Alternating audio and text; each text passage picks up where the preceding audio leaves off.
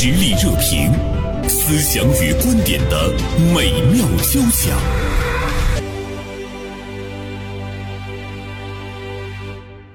今天是十二月十八号，呃，为什么要特别强调这个日子呢？因为在今天晚上的时候，我相信很多人会来关注俞敏洪和董宇辉一起呢直播带货。看一看会卖的怎么样啊？直播间的一些这个情况，包括成交额。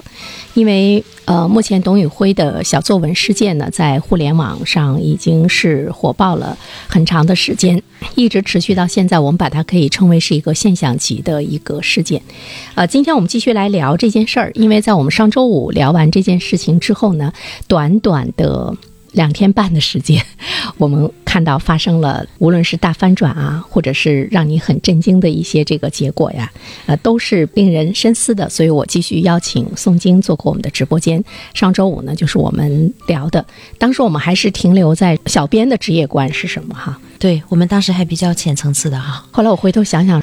呃，从互联网的这个思维和发展的角度上来讲，比如就我个人来说，我觉得已经被甩出了好几条世纪之街，真的是很沉痛的在反省自己那种感觉。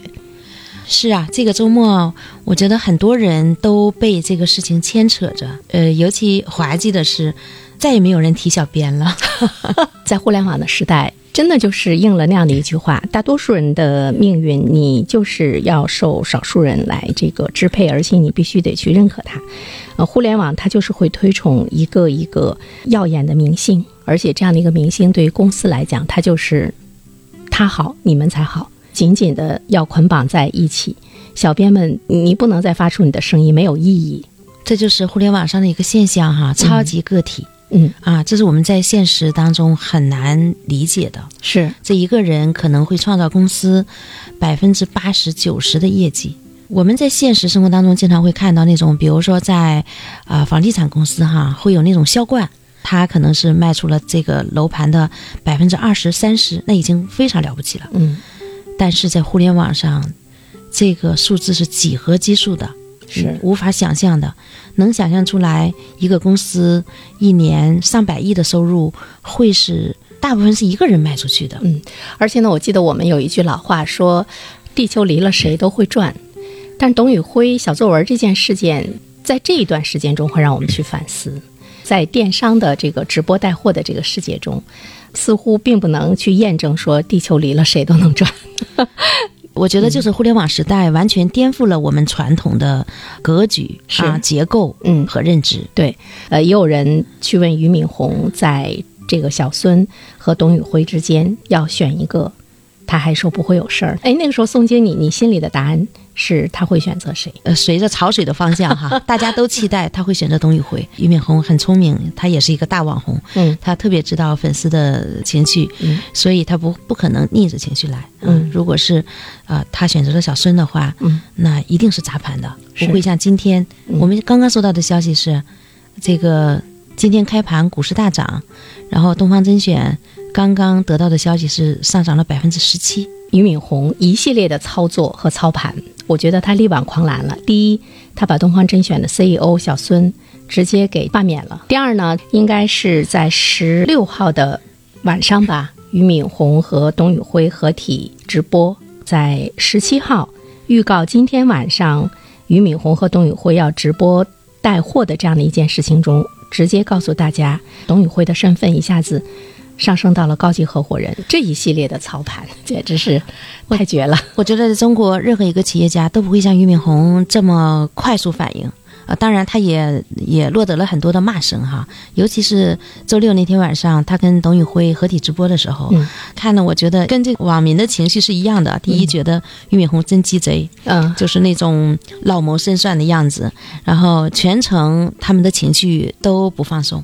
俞敏洪的情绪和董宇辉的情绪都是凝重的，啊，很多人心疼董宇辉，说这个九零后的孩子，就董宇辉是九三年的，然后说这个孩子眼里没有了光，脸上没有了笑，就你看到他是面容憔悴，神情落寞，比较紧张，也比较拘谨。他没有了他直播带货的时候的那种风采。对俞敏洪在旁边呢，他好像生怕董宇辉说错点什么，特别紧张。有这个网络大 V 在骂俞敏洪哈，说俞敏洪还是在拿捏年轻人，能看到他对年轻人的那种不负责任、没承诺、没怎么怎么样。嗯，但是在很快，在这个呃十七号昨天晚上，昨天昨天晚上其实这个消息最早是罗永浩给传出来的。是罗永浩在直播带货的时候特别搞笑，然后他跟另外一个一个博主，他俩一起在播，然后那个博主讲一讲卖的商品，然后罗永浩说：“你说完了，我得说正事儿了啊。”到底什么是正事儿？网友一直在下面这个留言嘛、提问嘛，你对这事儿怎么看？那事儿怎么看？所以罗永浩就跳出来，不停的讲这件事情。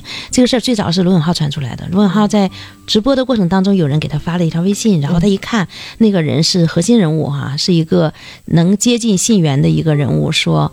给了一个天价级的承诺，一下子我感觉罗永浩的情绪一下子就被浇灭了。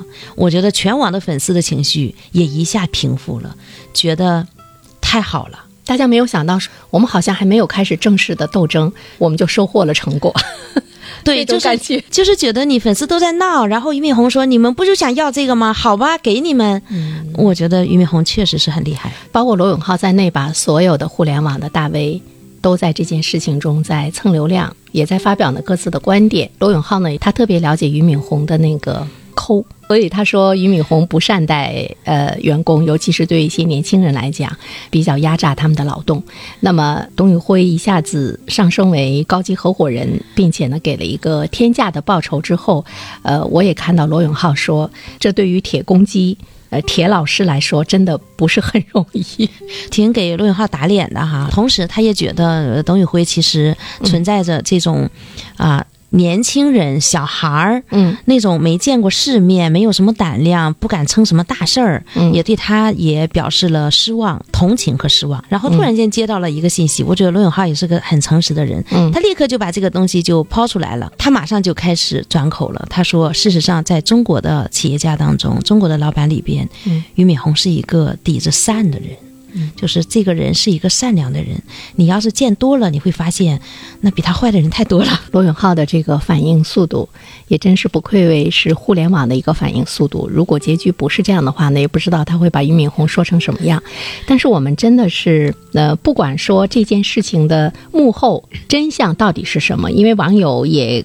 给了各种各样的猜测，比如说他会说：“哎，是不是俞敏洪授意小孙儿这么来做的呢？他们就是在去董宇辉化呢？他们也不希望这样的一个身价几百亿的这个公司要靠这个董宇辉一个人来支撑。万一他有一天离开，甚至于说的。”那么东方甄选是不是就不能够生存下去了？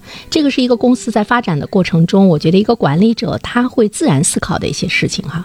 但是我们看到了俞敏洪的那种果断，别人都说你看俞敏洪他是那种呃很面善，心底是很善良，但是我们看他做起事情来也是短平快，也是一个狠角儿。嗯我，觉得俞敏洪是懂网络的，他是懂大众情绪的。因为他一直在网络中。在昨天下午的时候，俞敏洪参加了一个活动，然后在那个活动上他有发言，嗯，所以就全程直播哈，真的宫斗大戏，就你不知道结果是什么，你还不是说你看个《甄嬛传》，你知道最后甄嬛把皇上杀了哈，嗯，然后这个你真这次你不知道道谁把谁给杀了，对，不知道结果是像盲盒。嗯，他自己就讲，他说我是懂互联网的，我因为我本身就是个大网红，但是他们不懂，嗯他们是指小孙儿他们嗯啊，所以他说我也经常跟他们讲，但是他们也不听。我觉得，尤其是对于一个业务单位的管理者来说，你一定是身在其中的，你才能够真正的了解市场，才能够真正的管理好。但是对于我们太多的这个单位来讲，经常是上面给你派来一个啥都不懂的人来管理，唯一的结果就是把这个单位带到了坑里。嗯，嗯外行管理内行嘛。对，俞敏洪这个事件，他之所以反应的那么快，你看他在不断的在在达到互联网的预期，他知道大家要什么。对对对，有有一句话说，全网有几亿月薪三千块钱的人嗯替一个千万年薪的大佬讨薪，而且讨薪成功，全网沸腾。我们在看这件事情的时候，也是五味杂陈。比如说，有很多的这个传统媒体还在为自身的那个生存困惑，甚至于止步不前的时候，你会看到，哎，互联网的主播、他的那种收入是你不可想象的。我一直在问说，这个世界到底是什么样子的？就是他的那种两极分化已经达到了这样的一个程度。这就是互联网带来的一种计算方法的改变。我们过去说，百分之八十的人创造百分之二十的价值。那么百分之二十的人创造了百分之八十的价值，但是我觉得在互联网时代，这个呃这个比例其实是要改变的，是不是百分之一和百分之九十九的感觉？百分之一的人创造了百分之九十九的价值，确实是这样的，真的是互联网颠覆了我们的认知。为什么在这个互联网中，成千上亿的？月收入只有三千的这些人，他会为一个，呃，年收入上千万的这个董宇辉呼吁他加薪。嗯，为什么大家没有那种，比如说仇富、嫉妒？这是一个什么样的那个那个心理？我觉得这个是董宇辉代表了一个亿万大众，一个普通人家的孩子，通过自己的读书努力被众人所瞩目。我觉得这个是所有的普通人把自己的命运、把自己的处境投射到。董宇辉的身上也是打工人跟这个权力啊资本斗争的结果。这一次这个互联网上产生的这个风波，其实是饭圈文化跟传统的企业文化之间的冲突。带引号的饭圈文化哈，因为大家是抵制饭圈文化的，但是饭圈文化说白了就是粉丝文化嘛。对啊，这个就是粉丝的情绪裹挟了传统的企业企业家的决策。在之后会不会公民也带来一些现象级的改变？呃，我特别欣赏的一句话是什么呢？就是不着急，慢慢来。就是无论发生什么样的事情，我都会说不着急，慢慢来。因为真正的那种思考和觉醒，它才会推进了这个世界的一种前行。哈，刚才宋青说，有很多人在董宇辉身上看到了自己的影子，也在为自己在伸张一份权利。比如说，你在董宇辉身上看到了你的什么？我觉得董宇辉身上的那种上进，那种善良。也很宽容，还有他的克制、胆小，啊，我觉得董宇辉是不够勇敢的。这些东西。都是我们普通人家的孩子会有的。我们从他身上看到了，原来普通人家孩子有的这些弱点，通过自己的读书努力，也会被这个世界看到。然后我们做出的工作、做出的努力、创造的价值，希望他得到应有的回报。嗯，所以大家为什么投射董宇辉，希望董宇辉得到应有的回报？那都是我们内心里边对公平的期待。董宇辉的身上，我觉得还有很多人看到了自己的一个投射是什么呢？比如说，我们今天我们都说。市场经济，我们都说到的那种资本，说到的那种风口，呃，我们也在说互联网给了每一个人你可以去创业、去挣大钱的一种机会。但是，我觉得大多数的那种普通人，当他真正的认识到自己的时候，他觉得我可能这些都不是我适合去做的事情。我比较心怀欢喜的去做的事情，可能就是我去认真的读书。我去努力的工作，嗯，无论我在什么样的岗位上，我只要尽心尽力的去把这件事情做好，而且我相信天道酬勤，呃，我也相信我会有更好的一份一份这个未来，而且在现实的生活中，可能包括我们在内，我们好像不是很善于的去算计。也不是很善于的去做一份什么样的市场运作，我们更不善于的去面对着一场大的纠纷和激烈冲突的时候，我们去争辩。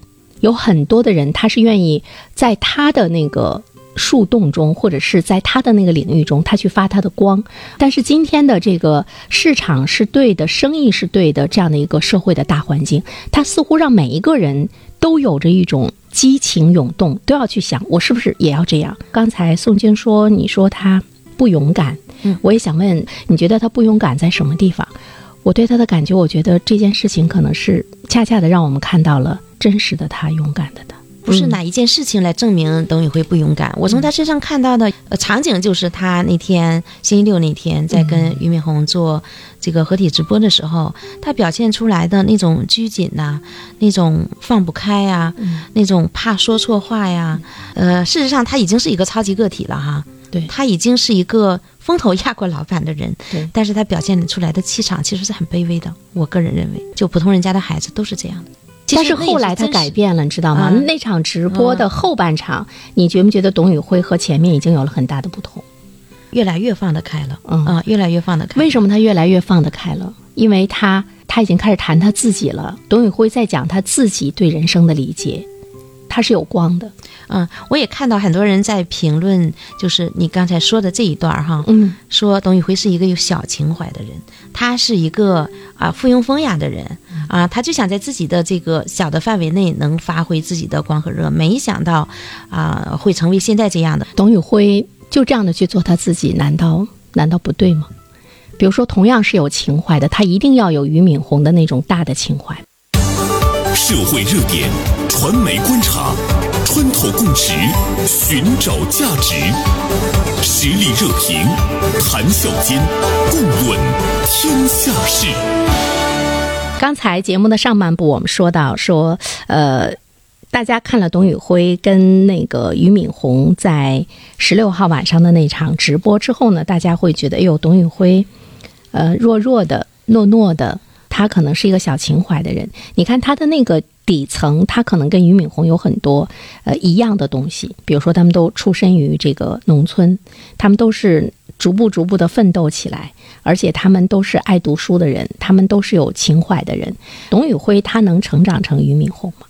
我觉得现在看起来，董宇辉跟俞敏洪比还是差很多的。他们俩的经历底层的东西很像，但是俞敏洪呢已经超越了他的阶层。嗯他曾经是农民的孩子，但现在不是了，他就是一个资本家。嗯，那么那你觉得今天董宇辉他还是一个农民的孩子？对，值钱的也在这个地方，就是大家之所以关注他，就是因为我从你身上看到了我自己。嗯你是农民的孩子，我也是；嗯你是普通人家的孩子，我也是。你是靠读书改变命运，我也希望我靠读书改变命运。而且董宇辉他是成长起来的，不是打造起来的。有些人说，再打造几个董宇辉，东方甄选不就更好过了吗？嗯，互联网有一个很奇怪的一个东西哈，哪怕董宇辉今天复制他当年他自己的那个那个小作文，嗯让他把当年的路重新走一遍，他都很难复制出来今天的他。因为成功是有运气的，所以我觉得这一点呢，是我们所有的人都要去承认。东方人来讲的话呢，他一定是认为命不由天，命由我。所以呢，他会觉得这个成功完全就是我个人的那份那份努力哈，甚至于他有的时候他会忽略他所在的那个平台的助力，嗯。他更不相信说什么运气，其实这个运气是存在的。你看，我们今天可以把运气叫做风口吧，嗯。说在风口上猪都能够飞得起来，但是如果不在风口上，你有翅膀的，你也未必能够呢飞得更高和更远。呃，如果我们对于成功，它没有一个呃非常谦逊的，或者是呃非常正确的一个一个认知的话，那么可能成功会毁了你的。我觉得董宇辉他事实上就是东方甄选，呃，所有的主播没有比董宇辉更差，嗯差多少？嗯也不是说董宇辉比他们就是突出到多少。呃互联网这个很奇怪的一个现象，也许现实生活当中也是这样的，的我们只是没有按照这个逻辑去思考过。是人是成长起来的，嗯就他是自己长出来的。嗯他在这个土壤上，比如说在呃树林里边，嗯那么就有一棵树突然间窜起来了。你问他为什么？没有为什么，周围的树接受的阳光雨露难道跟它不一样吗？嗯一样的嗯，它就是长出来了。这个事情没有理由。是现在就是 Chat GPT，就是这个呃 AI 哈，嗯有里边有一个词叫涌现。哎有本书不是也叫涌现吗？啊，是吗？我也没啊看过。百度的那个李彦宏，他在这个周末也开了一个 AI 大会哈，嗯然后他里边就说，他说什么叫涌现呢？就是说你没教给他这个嗯 AI，你没教给他，他自己就会干这件事情了。嗯其实我觉得，在互联网这种出现的这种超级 IP，包括什么疯狂小杨哥呀，啊，包括罗永浩啊，呃，有他自身的原因，有他自身的努力，但是绝不是你去复制他能够复制出来的。我们中国人经常会说天时地利人和，你看他一定把天时和地利放在前面。对对，董宇辉呢，没有人可以成为他，就像我们说在。这个世界中没有完全两条相同的成功之路，嗯所以你看了那么多的成功的书，你也不可能成为那个那个作者。对，就包括每一个人的成长也是不一样的，所以我觉得董宇辉他就是一个互联网时代的一个产物。比如说他的那个学识，他的那种表达，他的那个朴实，他一定是跟他自己的内心的那个情怀有着非常大的关系。但是你对书中的有些东西的那个表达。它一定跟你心底里的对世界的最本质的那个认知是有很大的关系。比如说，对一种现象，有有些人说，你看这就是机会，你要去努力。那有些人呃看到这样一个现象的时候，他就会说什么？他说，你看这就是我们的以诚相待，我们才能够呢达到这样的一个程度。那么我们依然会是什么什么样？那就是种跟你这个出厂设置有关系。对，所以谁也成不了呢。董宇辉复制。粘贴呀，它一直是我们在各行各业中普遍存在的一个现象。我们为什么不去说你成为真正的你的自己？你在互联网中去寻找你的密码。我从这个事件当中啊，我有一个很深的一个思考哈。嗯就过去呢，比如说我们有的财产，比如说你有一套房子，嗯这是你的资产；然后你有一个工厂，这是你的资产；或者是你家里有一块地，这是你的资产。嗯现在从董宇辉这个事件当中，我深深的体会到，我们这个世界变了。人类的关于资产的模式变了。你看董宇辉他的一举一动，他影响股市，那个股价是几十亿的这种涨跌哈。那么再看到董宇辉背后的这种几天时间涨了七八百万的粉丝，那么有其实他什么？都没有做。有一个隐形的资产，这个资产就是叫数字资产，嗯就是我们很多普通人还没有意识到这一点，还弄个朋友圈，仅三天可见就屏蔽了自己的资产哈。呃，事实上，在这个事件里边，我的反思是，每一个人在这个互联网的世界里边都有一个自己的大厦。这个大厦，这个资产可能会将来会成为你的人生的一个给你带来好运的一个东西。嗯，但是我们很多普通人还在那儿围观呐、吃瓜呀，还没有想想去打造自己的资产。哎，我觉得这段说的特别好，这就是需要我们普通人具有的那种互联网的思维，它是开放的，对对，他每个人都有机会的。每一个人都是一个 IP，对吧？对那么你怎么样把你更综合的体现？当别人想要做一件事情的时候，他可能跟你是陌生的，呃，相对比来讲是陌生的，嗯但是在朋友圈中，通过你的那个嗯自然的一种流露，他他知道你的擅长，他知道你嗯可以做什么，他能够想到找你。你是谁，你能做什么，这件事情是互联网来给你定义的。而且有多少人知道你有这个特长，你能做这这件事情，或者有多少人知道你是一个什么样的人，这也是由互联网来定义的。嗯，没有人知道的话，就意味着你没有资产。那么过去呢，我们觉得商业世界里边是那些超级品牌，那些呃驰名商标，是他们在汇聚。就嗯金钱的哈，嗯金钱流向他们。现在这个时代是金钱流向那些超级个体，是活生生的人。对，你像董宇辉带货，我我相信，如果是说今天晚上董宇辉不是在呃东方甄选的直播间里带货，他在自己的个人账号上带货，嗯他也会也会很火爆。对，也会非常火爆的。他可能一夜之间就会创造上亿的价值。这种状态的话呢，我们怎么样去面对？无论是我们是一个互联网的企业，还是一个很传统的企业，我怎么我怎么样去面对在我的员工中比较优秀的那些人，或者是说我应该以一种什么样的方式发挥他最大的这样的一个能力？我觉得就是管理者他需要转型嘛，他的思维需要转型，应该转到互联网上，你才能吃到互联网这个红利。嗯这个红利不是风口，它是就像汽车，嗯那个汽车一百多年前发明的，能说汽车那个时候是红利吗？所以它会一直是红利。那么，呃，汽车时代我们抛弃了马车，你能说现在我们还在呃训练一匹跑得更快的马，其实没有价值了，没有意义了。嗯汽车早就超过它了，那将来肯定也有超过汽车的东西，比如说飞机的发明也超过了汽车。那将来是不是还有这种星际飞船？像马斯克那个星际飞船的发明，可能会又超越了前面的交通工具。我觉得互联网就是一个指数级别的超超越。我们过去觉得互联网是一个工具，嗯现在你会发现互联互联网它是一个生态，就你就生活在其中。而且，如果是你你不适应这个生态的话，其实它会把你给颠覆掉的。那么，互联网它是需要你什么？就是呃，这种超级的这个这个 IP，这种明星级的这种 IP 是需要你去维护的。它已经不是你的售货员，他也不是你的员工，你要意识到他的那个价值。他反过来，他是可以把他的平台给颠覆掉的。对，嗯，对。那么这里面就是粉丝的力量，但是我们同时还要去想一件事情，他好可怕。是的，非常可怕。你刚才用一个词说他是一个明星级的一个一个员工哈，嗯很多人还认为员工我只是分成什么先进员工啊，嗯什么落后员工啊，，嗯听话员工啊不听话的呀。他呢是变成了一个明星，嗯，这个明星就不是员工了。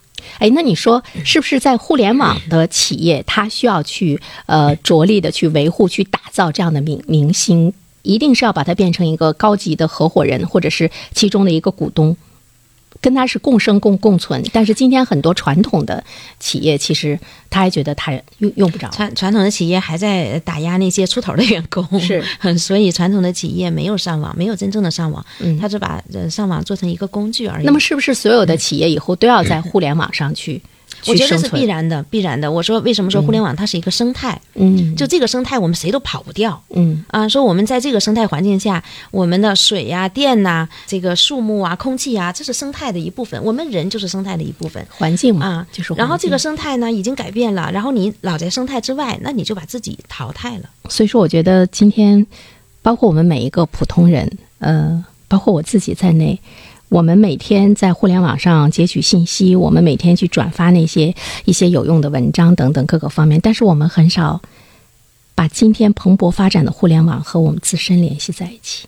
但是你在网上已经被打了标签了，其实你做的事情都有意义，嗯他可能给你加分，也有可能给你减分，嗯啊，所以这些事情都是我们在这个生态当中生存，我们知道自己是谁，我们要成为谁，嗯。我们要有意的向那个方向发展，嗯这是我们要做的。但是不管怎么说，我觉得任何的一个时代，它依然会有正义和邪恶。不管互联网它是一个什么样的时代，呃，而且呢，它一定呢还是呃要让你更好的去向善，而且呢，它一定也会把我们现实生活中更多的那种那种人际，还有一种评判，它会带到上面去。它是一个相融的世界。对，嗯好，再一次感谢宋晶做过我们的直播间。